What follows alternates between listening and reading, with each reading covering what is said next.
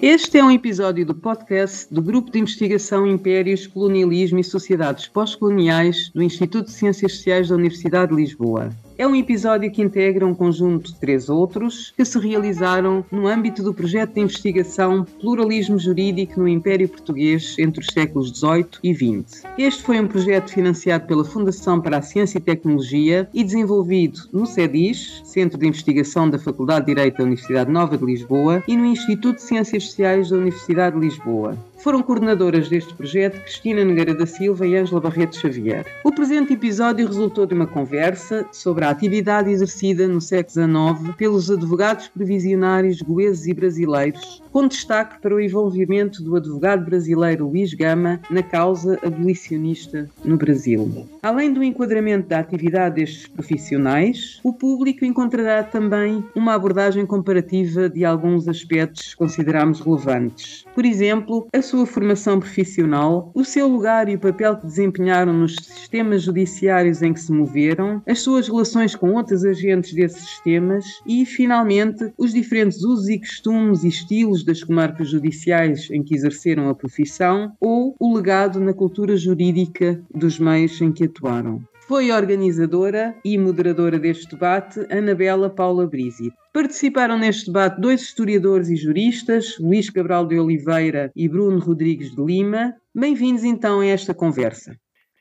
Muito boa noite a todos, a quem nos estão a ouvir, os nossos ouvintes. Obrigada, empenhados, por estarem aqui. Nós hoje estamos aqui no nosso podcast e que tem um título que me é muito caro e também uma temática muito interessante, que é o direito no século XIX, pela lente dos advogados provisionários goeses e do advogado Luís Gama, que viveu no período compreendido entre 1830 e 1882. Então isto suscita-me um, um particular interesse que é justamente saber, e se me permitirem esta brincadeira, saber o que é que os meus colegas goeses e também do Brasil, naquela altura, que enquadramento é que tinham, em que contexto social é que viviam, que formação, como é que acediam ao próprio direito, à classe, como é que disseminavam esse mesmo direito e qual era o lugar e papel que tinham na sociedade em sessão, no próprio sistema judiciário e a sua dinâmica com todos os demais atores e agentes naquele mesmo sistema. E qual é que seria a sua evolução, a sua contribuição para o próprio direito. E isto acaba por ser um desafio que eu lanço nesta pauta aos nossos ilustres intervenientes para realmente tentarmos aqui perceber melhor esta classe de profissionais e próprio profissional em si.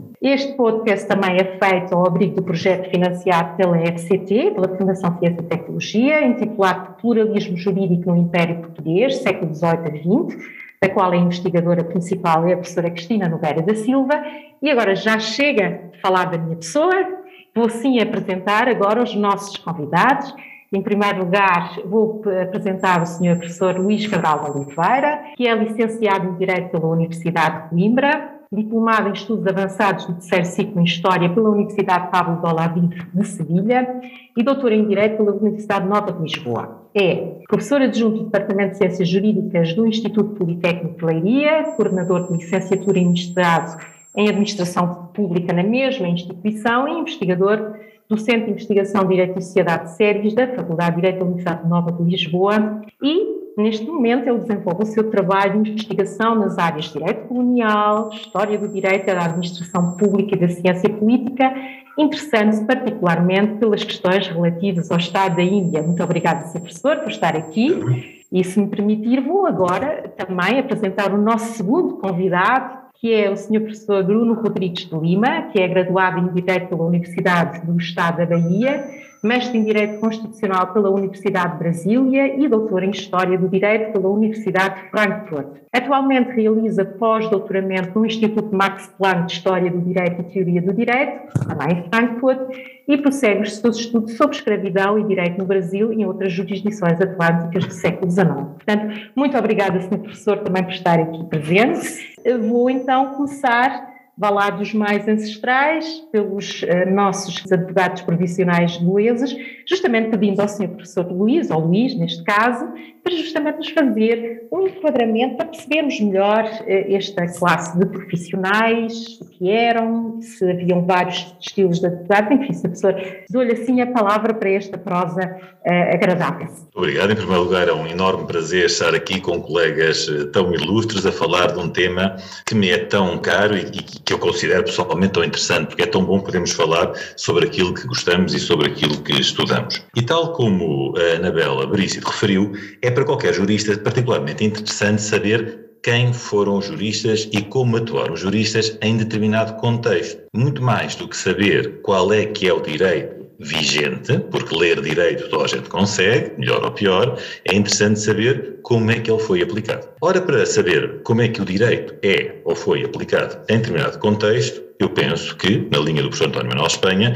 é muito importante perceber quem é que foram os responsáveis pela aplicação desse mesmo direito. E, como eu estudo particularmente o caso da, do antigo Estado da Índia, e que, sobretudo, Goa, no século XVIII e, no, sobretudo, no século XIX, rapidamente comecei a perceber que em Goa havia uma classe profissional, uma classe de agentes de direito que era particularmente dinâmica, particularmente ativa, com um forte sentimento de classe e que era responsável por grande parte das intervenções jurídico-judiciais, podemos dizer assim, acho eu, eh, naquele universo, não só no universo goês, mas também em vários pontos dos territórios, então, sob a administração portuguesa, que havia eh, na, na, zona oriental, digamos assim.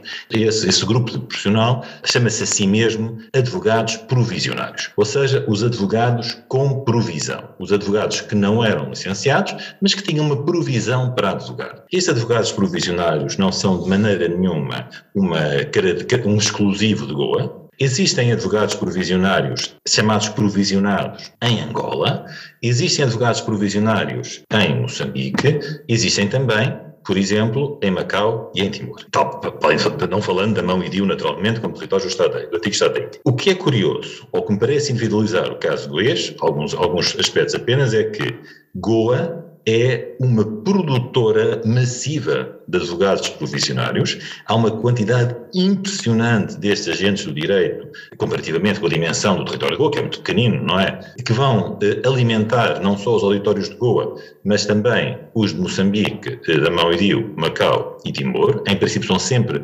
juristas graduados por Goa. Estes advogados provisionários de Goa, portanto, contrariamente àquilo que é habitual, ou pelo menos de acordo com a doutrina portuguesa, ridícula, digamos assim, em que o advogado provisionário, que existe também em Portugal, mas muito pouco, não é?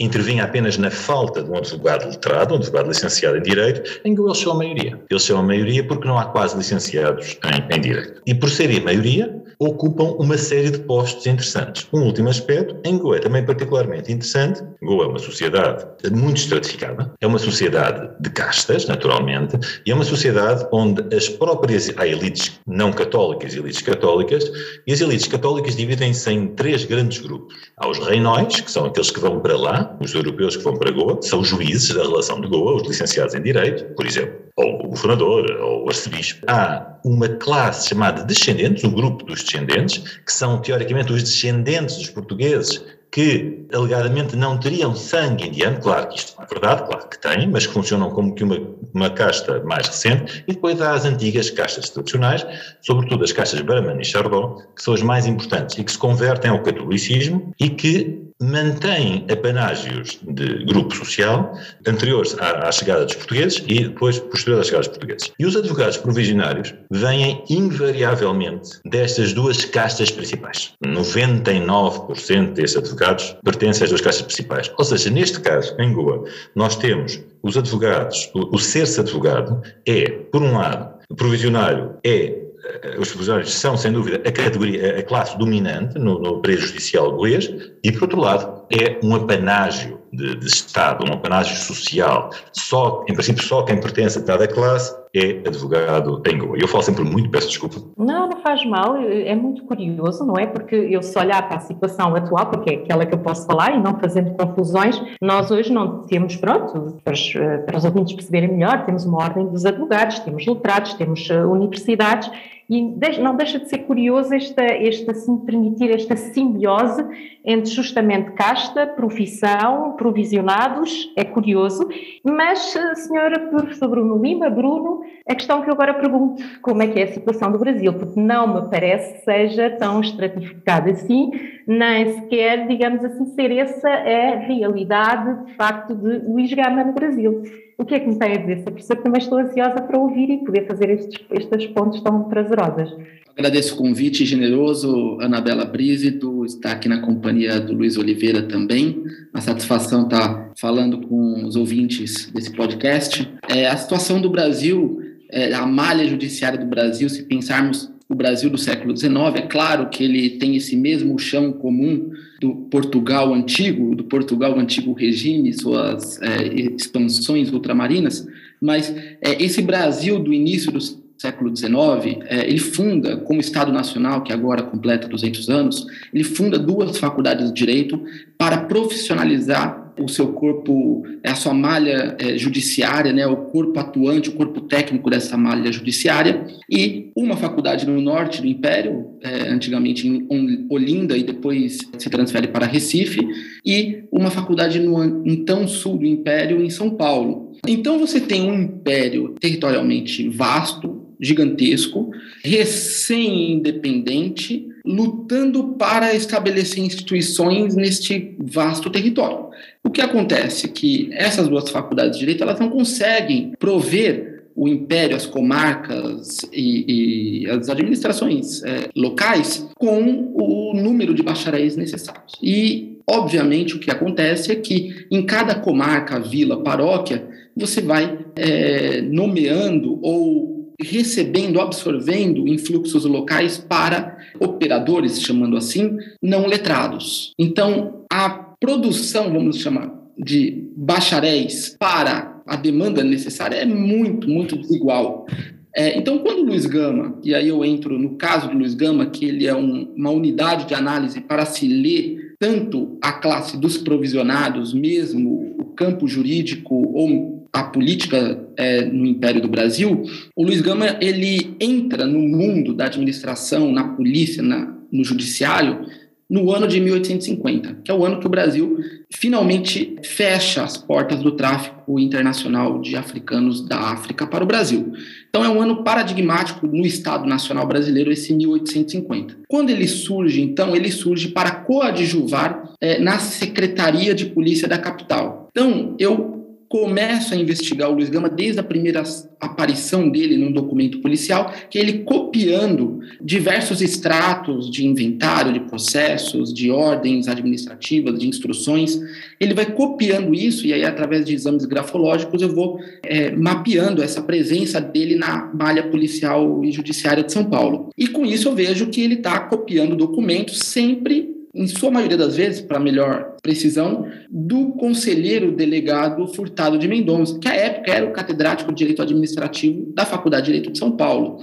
Então, ele está numa repartição policial sob as ordens é, dessa autoridade policial, que era também uma autoridade acadêmica, o professor Furtado de Mendonça. Então, ele está entre o celeiro do direito erudito do sul do Império, a Faculdade de Direito de São Paulo, e essa repartição policial que aparecia toda sorte de problemas e de conflitos para ser lá resolvidos.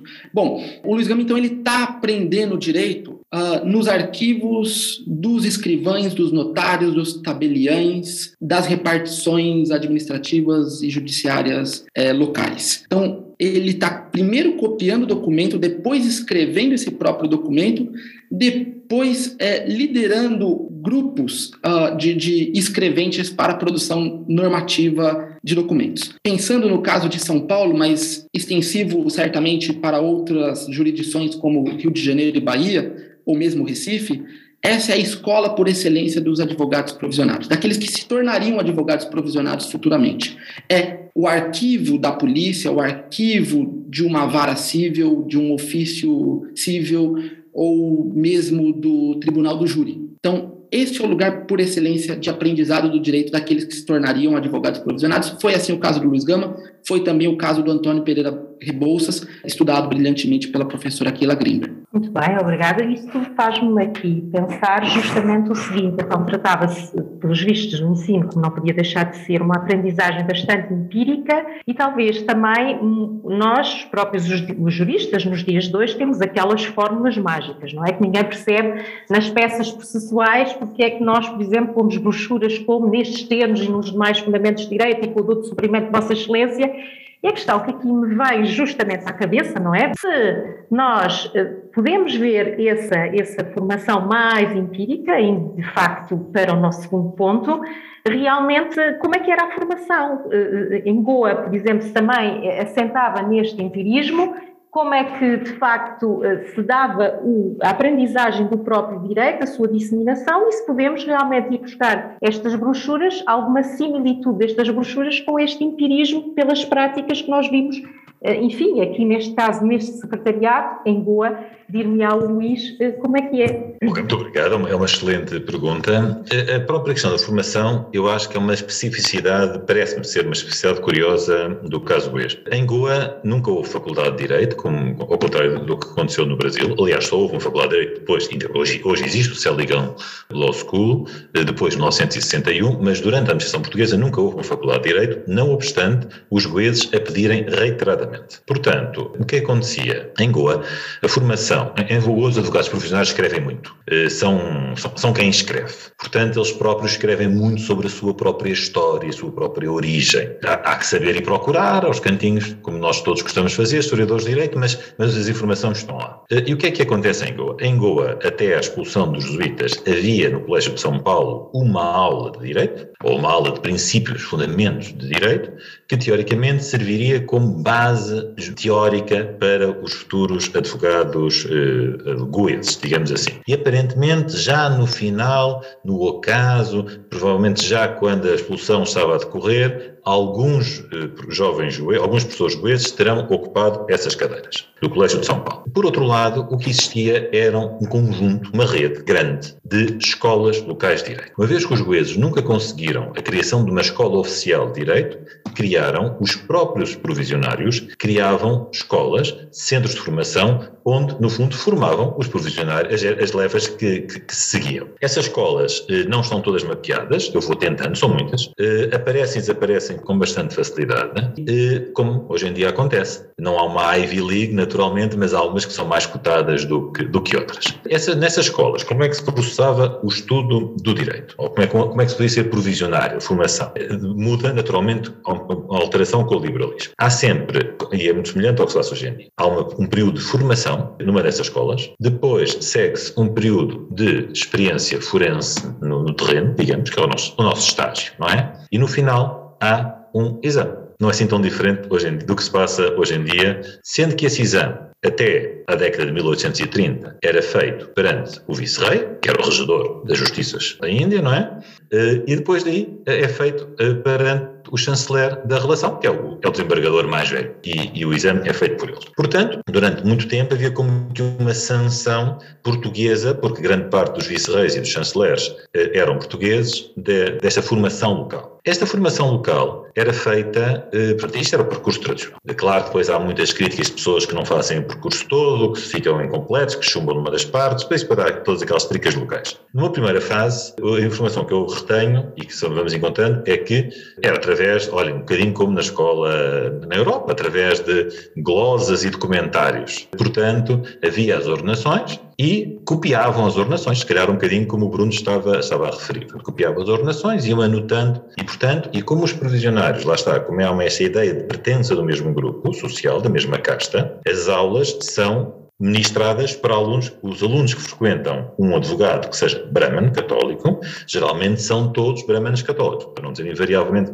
Portanto, e há verdadeiras dinastias muito longas de eh, advogados. Portanto, estas apostilas, como se chamavam à altura em Goa, passavam de pais para filhos ou de tios para sobrinhos e iam sendo acrescentadas ao longo das gerações. Grande parte delas perdeu-se. A partir do século XIX, há aqui uma divisão curiosa. Há alguns goeses que passam a vir estudar na Universidade de Coimbra e há alguns que ficam lá.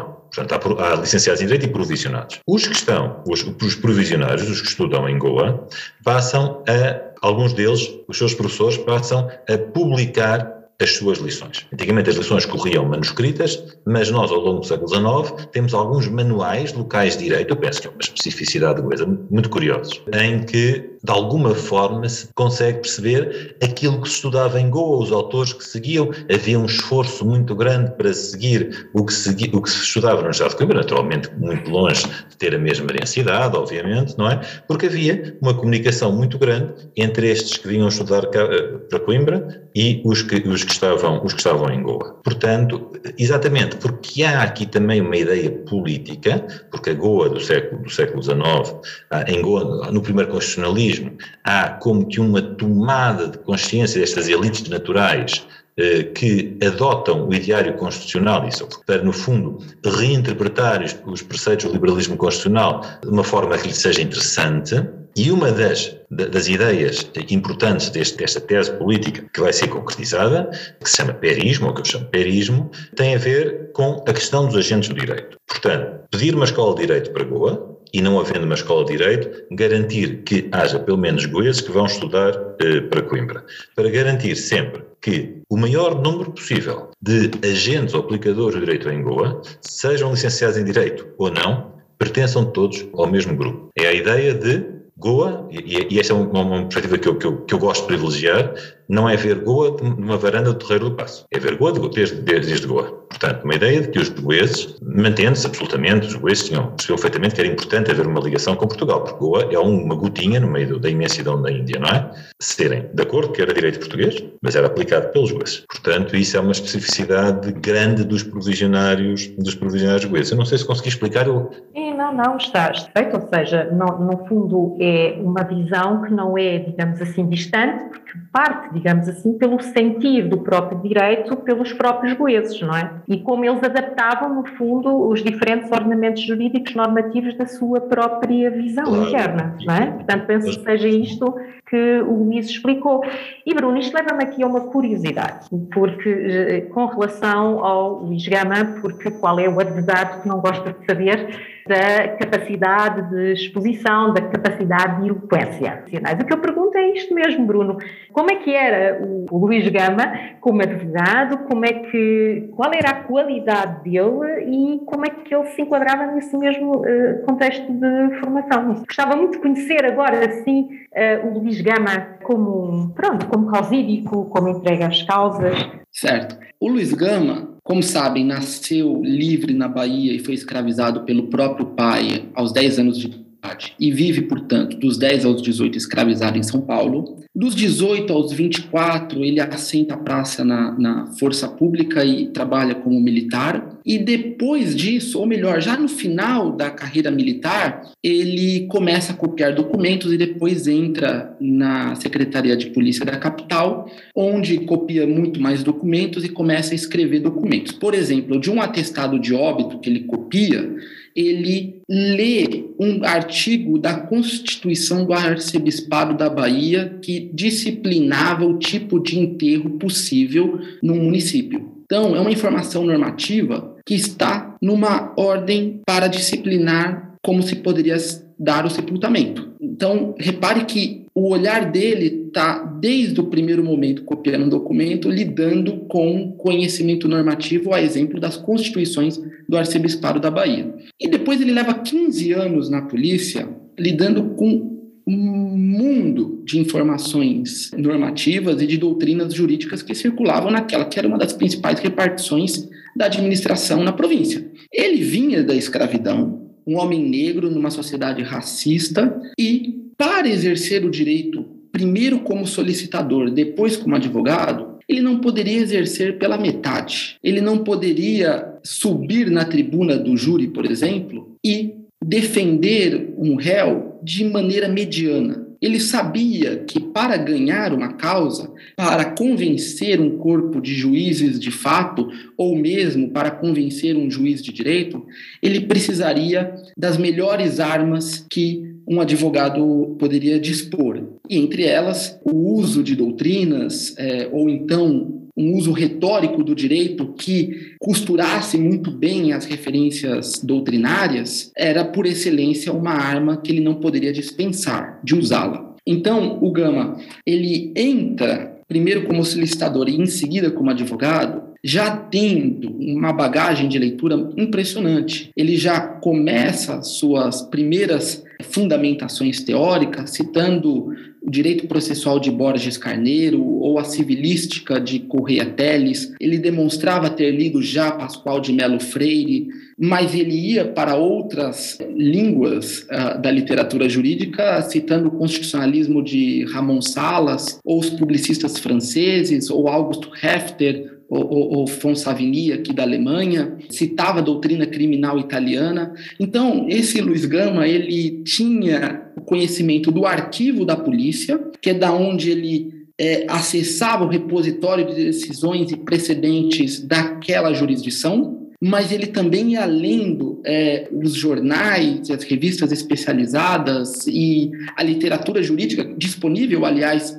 na biblioteca da Faculdade de Direito, da qual o seu compadre, agora já compadre, porque padrinho de seu filho e padrinho de seu casamento Furtado de Mendonça, catedrático da Faculdade de Direito de São Paulo, franqueava o acesso da biblioteca ao Luiz Gama. Então, o Gama ele tinha essa entrada na biblioteca do Largo de São Francisco, nome da Faculdade de Direito de São Paulo, tinha acesso a o acervo de decisões e dos precedentes da repartição da polícia da capital e essa, essa leitura combinando o prático, o pragmático com o erudito, o técnico, e ele entrelaçava tudo isso, tinha uma habilidade retórica que os cronistas da época é, registram, seus opositores registravam que era dificílimo de gladiar com Luiz Gama nos tribunais. A, margem de vitória dele nos tribunais de júri é algo impressionante. Ele entrava e conseguia unanimidade muitas vezes em julgamentos dificílimos. Então, Luiz Gama combinava o melhor da expressão retórica exigida de um advogado coimbrão, podemos assim dizer, e depois tinha um senso muito prático de como convencer o júri especificamente para um dado caso. Bom, então a formação dele é primeiro copiando, depois escrevendo e lendo na Biblioteca de Direito São Paulo e com isso entrando na, eh, em causas espinhosas e construindo uma argumentação por dentro dela, citando a literatura jurídica de excelência disponível e, e corrente aos, aos demais advogados e juízes, até é, um comendador português que morreu na cidade do Porto em 1868, abre-se o inventário na cidade de Santos, se descobre então uma fortuna imensa e, e, dentro do espólio 217 pessoas escravizadas da propriedade do comendador Neto. E no testamento deste mesmo comendador, ele dizia que declarava todos os seus escravos como livres. E ele coloca: ficam livres todos os escravos a partir daquela data, da data de abertura do inventário. O Luiz Gama lê essa, esse simples comando do testador, dizendo que os escravos ficam livres, e discute e aí, por dentro da filologia, é, é, o que significava dizer ficam livres e o momento desta vontade do testador entrar em vigor, e não o ficariam ou ficarão livres, como queria a parte contrária, dizendo o comendador Neto queria, enfim, dizer ficariam livres mediante tais condições, e não ficam livres como ele, por erro, é, colocou. O Gama então explora o que, que é a vontade do testador, e aí tem páginas e mais páginas, livros e mais livros é, de como confeccionar um testamento. Então ele lê isso, cita a doutrina portuguesa, a doutrina civil dos direitos das sucessões de Portugal e, e argumenta isso por dentro da, da, da, da, palavra do testador. E ganha essa causa, que é a maior ação de liberdade da história das Américas. 217 pessoas libertas por força de sentença da Suprema Corte onde o Luiz Gama constrói o argumento desde a ação de piso em Santos de um comendador falecido no Porto. Então é uma causa transatlântica que o Luiz Gama, lendo a doutrina civil portuguesa, ajuiza em Santos o direito à demanda de liberdade das 217 pessoas. Muito obrigada, Bruno. E desculpe, eu me estendi demais. Não, não, de todo, é sempre um prazer. Uh, uh, por favor, não pense em tempo. E isto leva-me justamente a pensar, não é? Como, desculpem eu fazer sempre este paralelo como advogada, mas é aquilo que eu, em parte, também sou.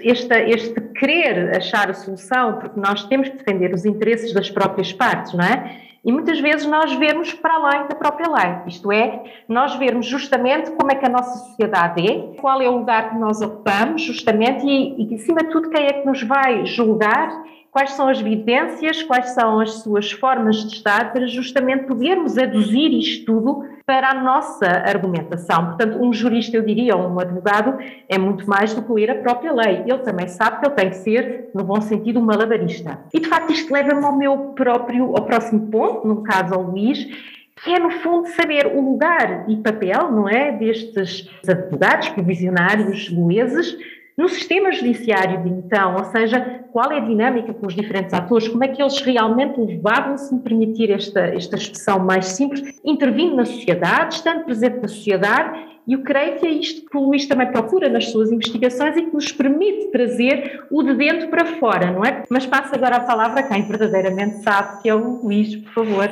Obrigada. É mais uma pergunta muito, muito interessante. Eu acho que nós podemos tentar perceber este lugar do, dos advogados provisionários em Goeses na sociedade, não só na sociedade goesa, porque, como já disse, os advogados goeses depois vão para diferentes pontos sobre a legislação portuguesa. Aliás, há um, há um, dito muito divertido em Goa, já do século XX, que eh, doutor por doutor, tanto é Afonso Costa como o advogado em Timor. Portanto, eh, o advogado em Timor era o advogado pior, o Afonso Costa era, na altura, eh, o professor de Direito de Coimbra, depois de Lisboa, e era a grande cabeça do, do Partido Republicano, não é?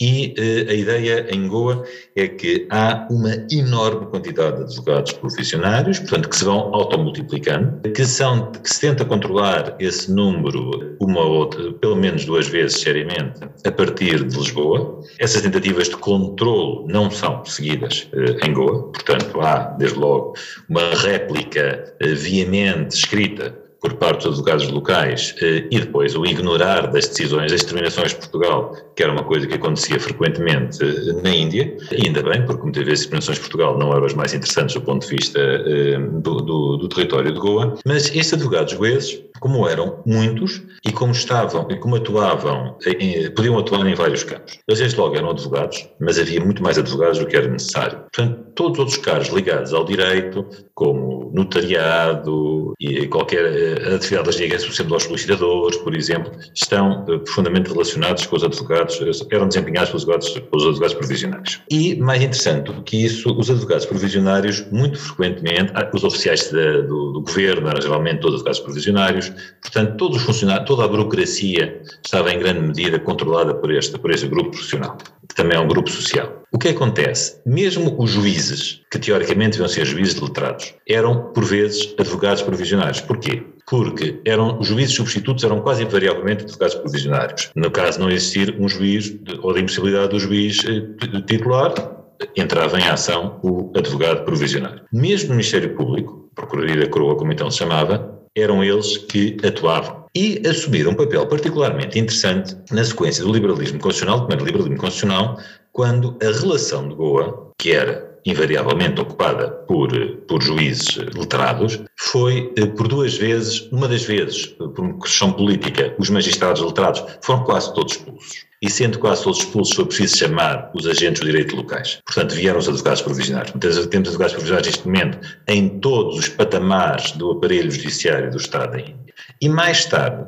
durante um breve período de seis anos, a relação de Goa é extinta e em criar no seu lugar uma solução que já tinha sido preconizada pelo Marquês de Pombal, mas que não tinha sido aplicada, uma junta de justiça. E essa junta de justiça é composta quase exclusivamente, ou mesmo exclusivamente, por advogados provisionais. Portanto, eles atuam realmente em, todo, em todos estes, estes setores. O que é que também lhes permite um destaque muito grande? Goa é, apesar de ser muito pequena, composta por dois grandes blocos. Um bloco chamado Velhas Conquistas, que é aquele que é mais vendido em pacotes turísticos, que é a parte mais aportuguesada, e uma parte chamada Novas Conquistas. Nas Novas Conquistas houve desde logo a consagração de usos e costumes, eh, dos usos e costumes locais, populações locais. Portanto, não houve aquele esforço, por vezes demasiado violento, de ocidentalização e cristianização. Portanto, era preciso, para aplicar o direito nas novas conquistas, conhecer as instituições jurídicas novas conquistas. E para isso era preciso haver códigos e era preciso conhecer como é que aquilo funcionava. Ora, havia realmente um juiz e intendente das novas conquistas, que é sempre o mais novo desembargador da relação. Mas ninguém queria ser juiz e intendente das novas conquistas, porque era um, um emprego horrível, não é? Era uma conquista selva autêntica, as pessoas não sabiam falar a língua e eh, não basta querer saber falar a língua, basta querer que as pessoas que lá estão queiram falar connosco. E quem estava lá não tinha interesse nenhum em falar com o juiz e entender. E quem é que vai desempenhar esse papel importante? De mediador, por vezes abusando um bocadinho de, de, desse benefício, são os advogados provisionais. Ou seja, em grande parte do território goês, os advogados provisionais têm papel-chave se não forem eles, é impossível aplicar o direito nas novas conquistas. Por outro lado, nas velhas conquistas, e isso tem a ver com esta questão desta adaptação de estruturas pré-portuguesas às estruturas existentes depois da, da, presença dos portugueses na Índia, houve estruturas que, que se mantiveram, nomeadamente o sistema das gancarias, que é um sistema de exploração de terra, o sistema do mundo carato, que é também, também vai nesse, nesse sentido, e, portanto, o magistrado português que chegasse a Goa não conseguia perceber como é que aquilo se aplicava efetivamente. Por muito que tivessem escrito as decisões em português, mas havia uma enorme constelação de particularidades locais. Os advogados provisionários são, sem dúvida, os agentes privilegiados para este papel.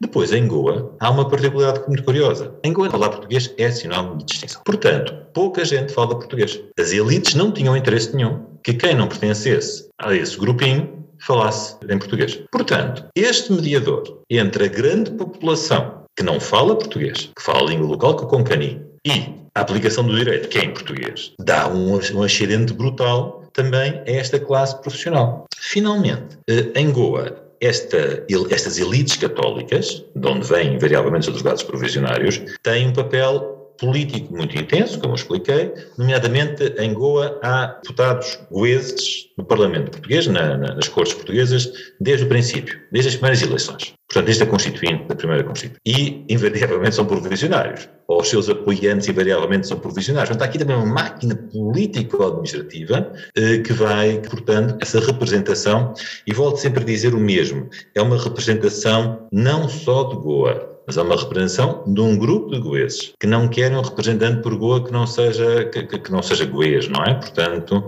e, e os advogados profissionais têm esta, esta capacidade extraordinária. Para terminar, em 61, quando há uma transferência de administração Portugal para a União Indiana, havia uma terceira corrente que pugnava por uma autonomia político-administrativa do, do, Estado de Goa, não é? Portanto, dentro do grande universo uh, indiano, que aconteceu, que aconteceu, de alguma maneira, e quem estava muito por trás desta visão de uma terceira corrente, portanto, de uma Goa que não era portuguesa, nem era União Indiana, era uma Goa que era goesa, eram os advogados provisionários. Portanto, eles têm um papel interessante na formação da Goa que hoje, que hoje em dia hum, existe. Espero ter, ter sido minimamente esclarecedor. Oh, muito obrigada, Luís. Isto fez-me transportar para as minhas uh, memórias, não é? Porque não deixa de ser curioso que é, parece que uh, os advogados, por vezes, uh, no papel social que desempenham, não é? Parece que criam também o seu próprio código, a sua própria cultura jurídica. E que é uma cultura jurídica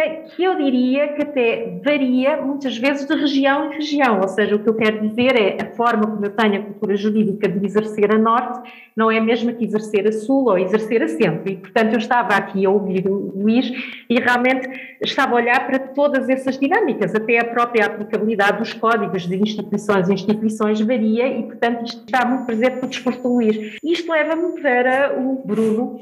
E eu pergunto, no fundo, como é que o próprio Luís Gama uh, intervinha nesta sociedade interna, na sociedade brasileira até então, como é que ele se movia, como é que as pessoas chegavam junto a ele para pleitear, porque é que ele era procurado, eu estou aqui a focar mais porque é uma personalidade, é o Luís Gama, e que, e que dinâmica tinha o Luís Gama no próprio sistema em que se movia.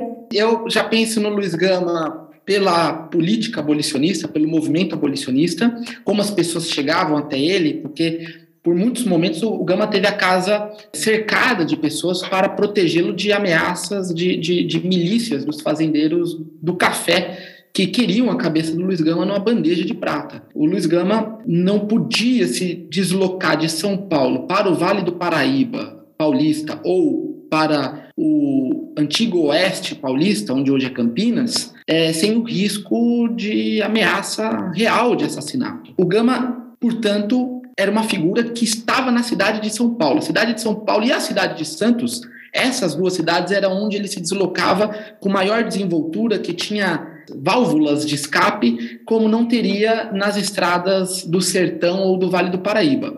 É, então, a base do abolicionismo do Luiz Gama, da advocacia do Luiz Gama, era São Paulo e era a cidade de Santos também.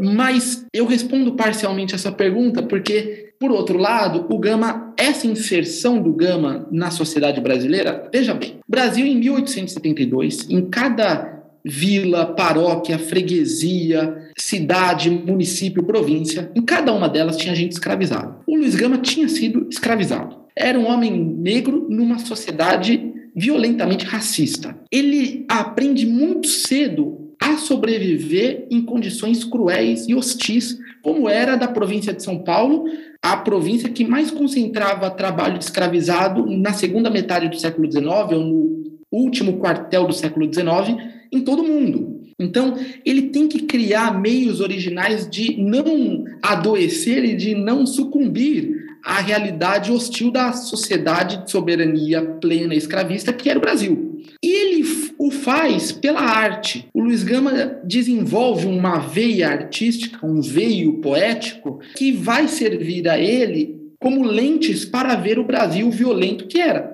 Essas lentes da poesia, por excelência, viram as lentes da poesia satírica. Ele se torna um poeta satírico, essa vista para o olhar mais estético e a outra para o olhar mais pragmático, ele combinava ambas. Então, uma delas tem muito a ver com o tema do nosso podcast. E assim que eu ouvia o Luiz, contando de Goa e dessa particularidade, dessa singularidade dos advogados provisionados em Goa, eu pensei imediatamente num verso, ou melhor, numa definição, uma espécie de aforisma do Luiz Gama sobre o que era ser rábula e o que era ser doutor.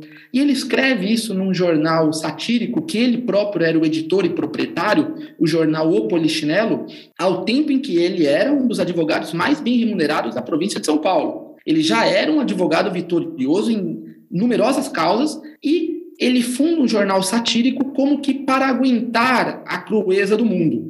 E nesse jornal satírico ele publica essas duas definições numa espécie de dicionário que ele vai dar o nome de nomes e definições, e a definição que ele dá para a rábula é a seguinte: rábulas, doutores provisórios feitos de improviso pelos presidentes das relações. E logo, imediatamente abaixo, ele coloca: doutores, rábulas permanentes, lentamente formados pelos desembargadores das academias. Então, é um jogo de palavras circular onde academia se encontra com relação, rábula se encontra com doutores, e o de improviso bate com o lentamente formado. Então aí é um processo circular onde ele vai dizer: dá-lhe no mesmo, dá igual, o rábula e o doutor. O que vai distinguir perante a comunidade epistêmica dos juristas será o conhecimento, o notório saber jurídico. E aqui somos todos iguais nesta tribuna, dirá ele que conhecia como ninguém as desigualdades e as violências do Brasil. Então vai dizer: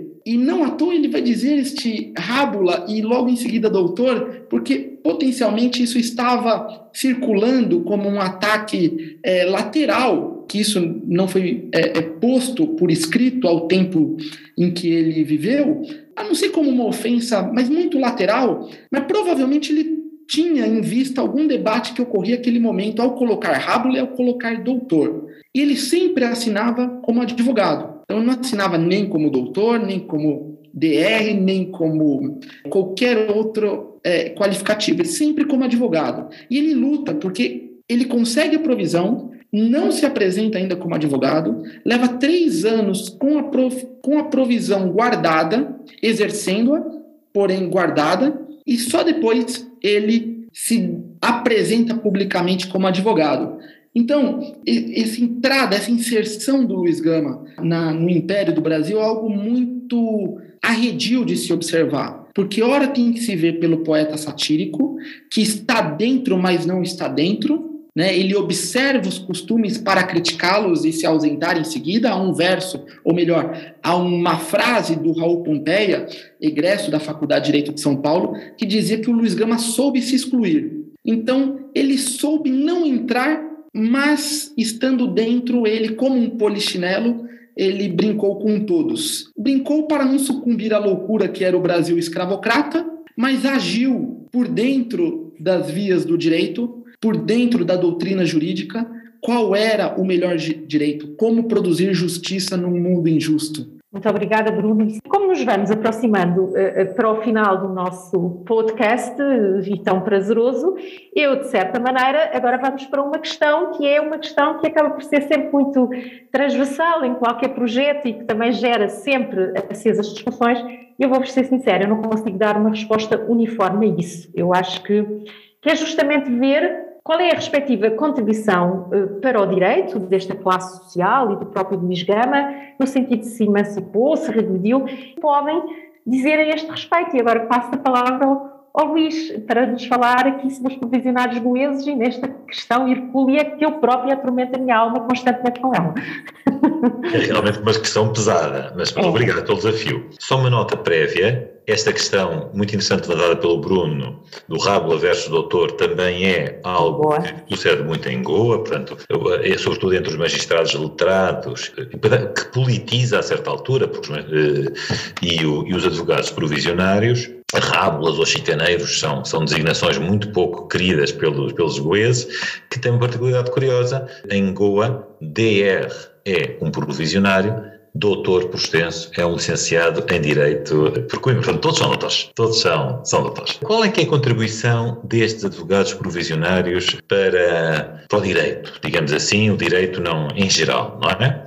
O direito também como instrumento de regularização e de promoção das pessoas e de combate às desigualdades. Tem um lado negro e um lado luminoso. Tem um lado negro na medida em que, num sistema em que um os agentes do direito e que, no fundo, controlam a grande parte do aparelho jurídico-judicial. Pertencem a um determinado grupo social e não têm a vontade que essa situação deixe existir, há logo uma exclusão de uma grande franja da população. Portanto, logo isso é um problema, é um problema grande. Aliás, é muito interessante, porque tal como acontece, e foi muito curioso o que o Bruno disse, muito que acontece no Brasil, os advogados coeses gostam muito de escrever e gostam de escrever não só textos jurídicos, mas também há montes de literatura produzida por advogados coeses que falam sobre si mesmos. E há um texto muito curioso, há um advogado há um, que depois dedicou sobretudo ao notariado, chamado Silva Coelho, que, que escreve um texto sobre um advogado, ele trata-o tão mal, tão mal, tão mal, tão mal. E eram textos baseados em pessoas que existiam realmente, eram,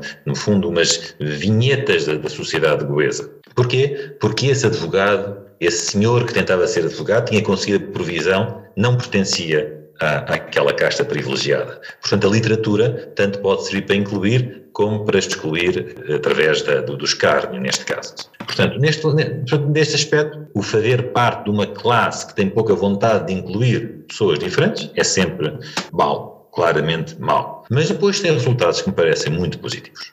Uh, hoje em dia, Goa é vendida como sendo lugar onde se come comida misturada com Portugal e Goa, uh, com Portugal e a Índia, e como sendo um lugar muito interessante, porque tem coqueiros e cruzes lá no meio, uh, e as pessoas andam sempre à procura de sinais de presença europeia em Goa e vice-versa. Eu acho que uma das grandes marcas distintivas de Goa, que lhe permita uma originalidade também política, é a existência deste corpo local de juristas. Ou seja, a ideia da criação de quase que um direito com características próprias. Portanto, uma apreensão, no bom sentido, do, do direito. E isso ajudou, ajuda Goa a, a sentir uma identidade própria. Uma identidade forjada pelos próprios, pelos próprios goeses, o que me parece ser algo muito importante. Eu acho que o maior legado de, que Portugal pode ter deixado em Goa é o legado jurídico, sendo que não foi um legado que Portugal deixou em Goa, na verdade. Foi, um, foi uma adaptação por parte dos goeses de algo que os portugueses, de algo que os portugueses levaram para lá. E isso é muito mais interessante do que dizer que em 1800 e tal se aplicou o Código Civil. É muito mais interessante, a meu ver, saber como é que o Código Civil foi efetivamente aplicado em Goa, que não foi facilmente. Eh, depois, por outro lado, há uma comunidade, desta, desta comunidade jurídica goesa, houve a constituição, daqui saiu se não houvesse esta vontade de saber direito e de aplicar o direito, não, não, não, era impossível sem esse substrato, daqui saiu uma comunidade jurídica goesa que veio estudar para Coimbra. E uma das características da Universidade de Coimbra no século XIX, eu divertido agora a, a, pensar nisso, é exatamente este grupo de estudantes, não só estudantes, mas também professores, alguns, professores, alguns doutorados em Direito por Coimbra, na, Goeses, que vêm aqui estudar em Coimbra. E permite criar uma ideia de uma presença goesa no, no, no universo português, digamos assim, também através de Coimbra. Porque hoje em dia nós falamos do, sobre as pessoas que estudam só direito, daquele imenso tratado do Cunha Gonçalves, por exemplo, e falamos de uma série de obras jurídicas que são feitas por goeses e que nós consideramos e que nós nos lembramos que são elaboradas por goeses.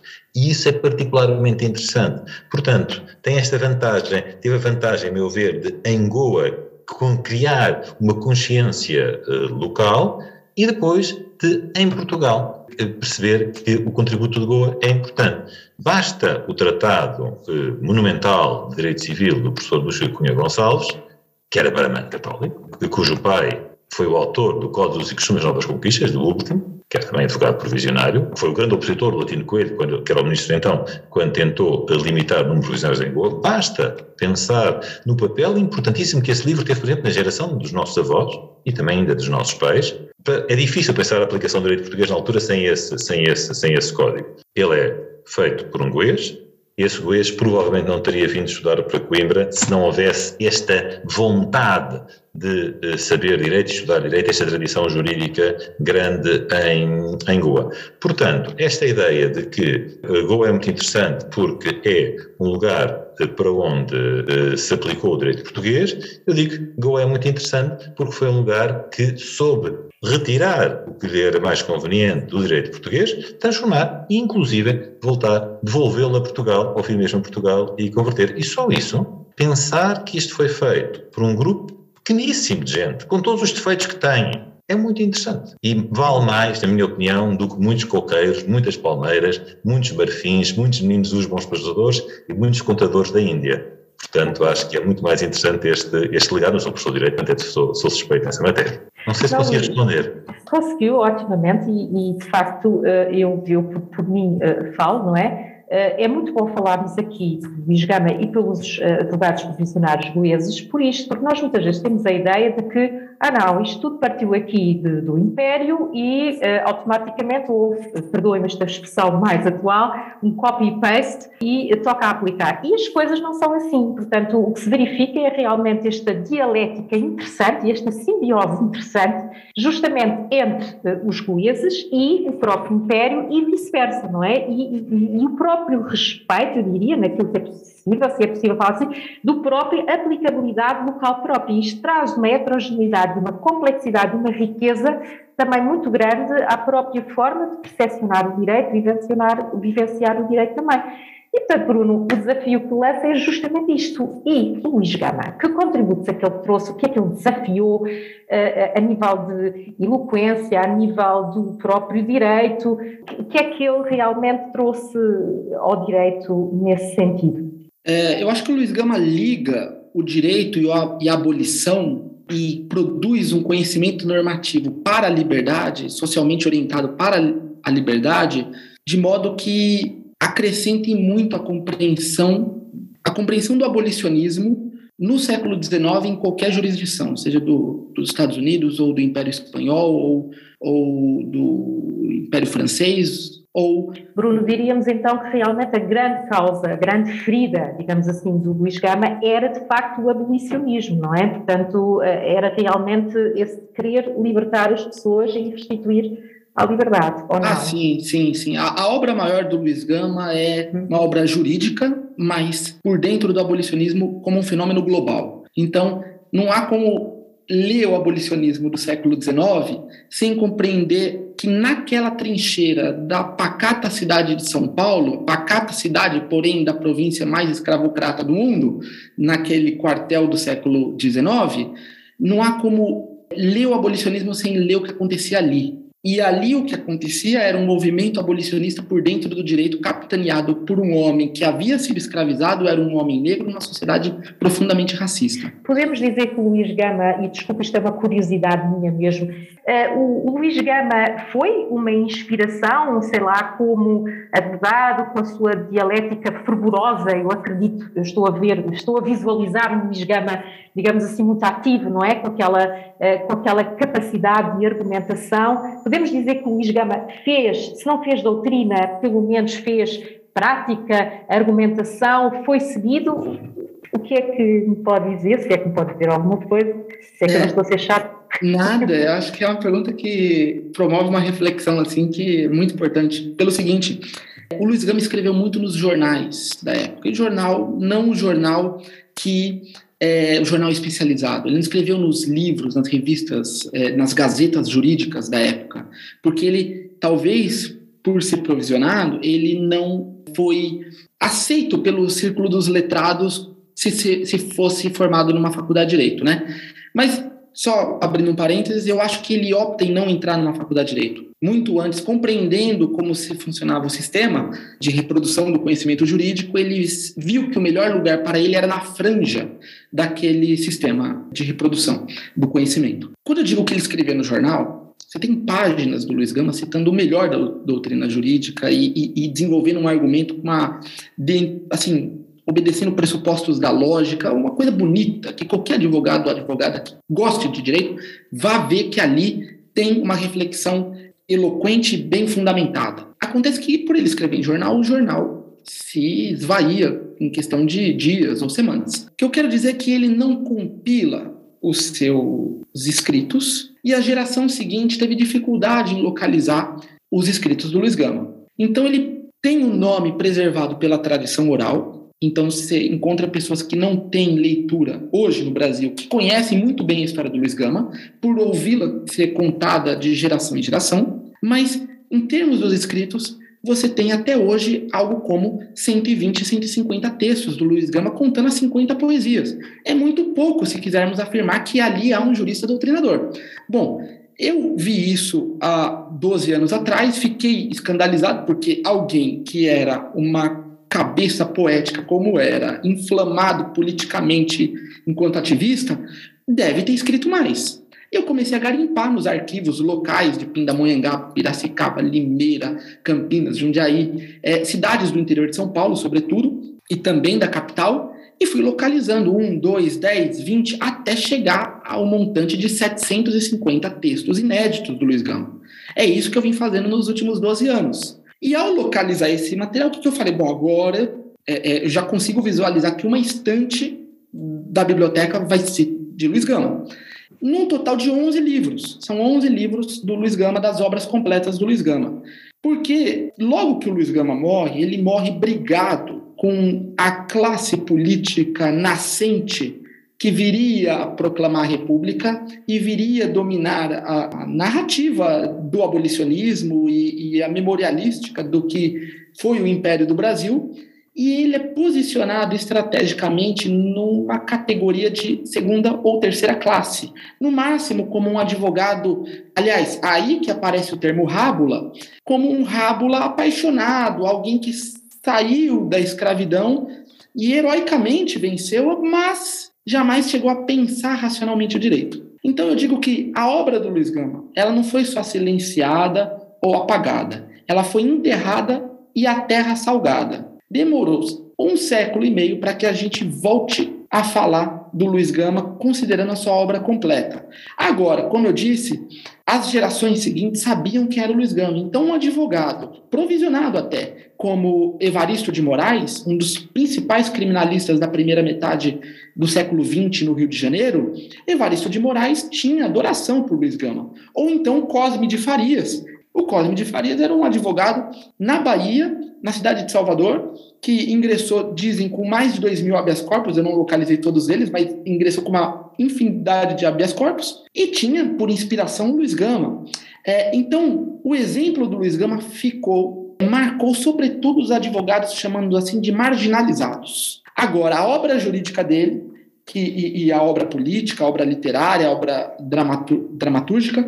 Eu tenho reunido ela nos últimos anos, anotei 5.500 notas de rodapé, justamente para apresentar aos leitores de hoje da grandeza do monumento que foi o Luiz Gama. E se me permite uma nota, olha, tem sido muito legal essa, essa junção de espaços geográficos diferentes, é, Luiz, porque sua pesquisa ela, ela inspira pensar a Bahia, a Vila Rica, Minas Gerais, ou Rio de Janeiro, anterior à independência do Brasil, porque é de se especular que os advogados provisionados nessas jurisdições que eu citei, mas também em outras, possuíam uma consciência local ou, ou zelavam pelo direito no local e traduziam normativamente os influxos da metrópole no local. Então é de se especular sim o que você identifica e crava e estuda para o caso goense, pode-se ver aqui em termos de especulação, é por isso que esse diálogo é muito bom, porque abre possibilidade de se pensar o que ocorria é, nessas jurisdições é, do Brasil colônia, se os advogados provisionados se constituíam como uma, uma classe local. É, é uma excelente pergunta de pesquisa, e eu volto a elogiar essa junção de Goa com São Paulo, porque se em Goa se constituiu uma classe é, é, dos, dos advogados provisionados, em São Paulo, ao menos da segunda metade do 19, onde o Luiz Gama emerge, essa São Paulo, que é a sede de uma faculdade de direito, os provisionados, e aí o Gama por expressão, eram, estavam na franja, estavam às margens, estavam nas beiradas e lutavam para aquela academia, de algum modo, dialogar ou descer da, da, dos degraus, das alturas do, da sacada de, do, do prédio de mármore, para baixar e debater direito com aqueles que não tinham o grau bacharelesco. Então, é, eu acho muito interessante pensar nessas, nessas diferenças que você bem pontuou, Anabela, é, é, é, nesse mundo heterogêneo de, de, de, pensar o direito. É que está justamente eh, esta, esta forma tão eloquente do Bruno falar, e, todos nós queremos ser, eu falo que sou advogada, todos nós queremos ser Luís Gama, portanto eu mim vestia já a toga e começava aqui a pleitear. Mas isto leva-me aqui também a provocar um bocadinho o Luís, se me permitir, uma boa provocação, claro, no sentido positivo da palavra, que é justamente isto nós estamos aqui a falar de uma personalidade, o Luís Gama, não é? Esta, esta eloquência de falar, e eu pergunto, apesar de, do elitismo inerente a Goa e por aí fora, teríamos assim também nomes de destaque que fizeram com que esta cultura dos atividades, não é? De na sociedade doença, algum nome que possa ocorrer nesse sentido, Luís? Muitos. Selecionemos um. Sim, sim, sim. Posso selecionar três? Pode, pode, há, sempre, claro há, sempre, há sempre alguns que se destacam. Em Goa costumava-se dizer falar tão bem como o Pascoal João, que é Pascoal João Gomes. Pascoal João Gomes é considerado o grande orador forense em, em Goa. Aliás, na literatura goesa do século XIX, nós encontramos uh, expressões como ele quer ser um Pascoal João. Portanto, isso é, é, é um dos exemplos. Por outro lado, o outro, outro exemplo que podemos dar são os advogados que têm um papel importante também como eh, defensor da, da, classe. E há desde logo um, um, advogado que eu estudei, dois advogados que eu estudei com cuidado, um deles é o André Francisco de Bragança, eh, que no fundo eh, ganha um, um processo que vem para Lisboa contra um, um desembargador Reinoldo, o Conselho Trabalhino dá-lhe dá razão, e, e, também há um advogado chamado Luís Xavier Correia da Graça, considerado particularmente uh, importante nos aspectos legais, locais. Uh, mas o mais, talvez o que se destaque mais, ou talvez que eu gosto particularmente dele, é o tal Luís Manuel Júlio Frederico Gonçalves, isto para Goa é um nome relativamente pequeno, em Goa têm 70 nomes, não sei, não é 70, mas é facilmente 17 nomes próprios e um apelido só, e Luís Manuel Júlio Frederico Gonçalves é um advogado extraordinário. É um advogado extraordinário porque não só é um advogado considerado muito bom localmente, é um homem muito mimado, de uma família muito rica, nunca andou a pé na vida, é, também era professor e, de, e publicou várias das suas obras de, de, direito e publicou uma revista literária muito importante em Goa também. Para além disto, eh, foi o, o, o principal eh, cabecilha pela reação aos tentativa de limitação do número de advogados por parte de Lisboa. Escreveu um artigo, ele escreveu um artigo baseado num livro dele, que é o que é que é um advogado, em que ele tenta provar que os provisionários são tão bons advogados, um bocadinho como estava a dizer o Bruno, do que como um advogado, como um bacharel, não é? E finalmente, quando é a tal codificação dos usos e costumes das novas conquistas, há três códigos em Goa. O primeiro código antes ainda do liberalismo, é um código feito por um desembargador europeu no vinho. O segundo já é feito por uma comissão em que já há mais provisionários do que, do que letrados. E o terceiro código já é exclusivamente devido ao Luís Manuel de Gonçalves. E é um homem que assume a posição de, de provisionário com todo, todo o orgulho possível, não é? Portanto, é, é, é um, e é o pai do Luís da Cunha Gonçalves, que começou, aliás, como provisionário e depois veio estudar Direito para Goa. Ele é o pai de dois grandes juristas formados em Portugal, o Caetano Francisco Gonçalves, que, que, foi presidente do Supremo Tribunal de Justiça, e o Luís Cunha Gonçalves, que foi catedrático de, de Direito, não é? Portanto, se calhar, dos muitos que podiam falar, estes são três que são particularmente, e depois há nomes que nos ficam no ouvido, Bruto da Costa, é um nome que toda a gente em Portugal conhece, eles são goeses, não é? Portanto, não, há dinastias de advogados, Gonçalves Pereira, Gonçalves Pereira são dinastias de advogados quadros, são dinastias de advogados goeses, não é? Portanto, nenhum deles teve o destaque extraordinário do, do Luís Gama, naturalmente, não é? Mas ao seu nível foram pessoas importantes neste longo caminhar. Mas, mas aí a questão, isto aqui é curioso, não é? E peço desculpa de me interromper, eh, porque de facto nós temos uma, uma personalidade, mas a verdade é esta, a verdade é que o direito também é feito de muitos anónimos, de muitas pessoas que nós nem sequer vemos, que nós nem sequer nos apercebemos, mas que acabam por contribuir substancialmente para, para a cultura jurídica uh, de então, não é? Portanto, isso aqui é bastante curioso aqui uh, de realçar. Nós no CEDIS estamos a tentar fazer, para ver, um Sim. dicionário dos provisionários goeses. Talvez quando eu chegar aos 110 anos consiga terminar. Portanto, Não, são tantos, são tantos, são tantos, e então Pronto, e eu agora vou lançar uma última provocação, sim, agora estamos para o final, aos nossos queridos interlocutores, muito obrigada pelas vossas intervenções, e é, esta provocação prende-se com, é, eu como ouvinte gosto sempre de ficar com uma ideia-chave assim, algo que resume isto, e eu vou lançar o desafio perante classes tão ricas, não é, e personalidades tão complexas e densas, se tivessem que, e vou começar pelo diz, uh, uh, caracterizar ou uma frase ou uma ideia-chave sobre os nossos advogados provisionários goeses, o que é que diria aos nossos ouvintes? Assim, o que é que destacaria, por assim dizer? E depois lanço o mesmo desafio ao grupo, com relação ao Luís Gama. Numa frase? Numa frase, ou vá, duas, também não vamos ser máquinas, vá. Não, acho que posso dizer uma frase só. Ainda que sendo só por uma parte da sociedade local, o direito em é feito por goeses. Ah, muito bem, muito bem. Senhora Daia, Goa, o que é de Goa? e Bruno, que é que nos, que é que, como é que tu, uh, uh, tu assim, sintetizarias o Luís Gama, mais aqui foi, foi abordado ou não, da experiência inflamada que tens do senhor e que é fantástico ouvir também.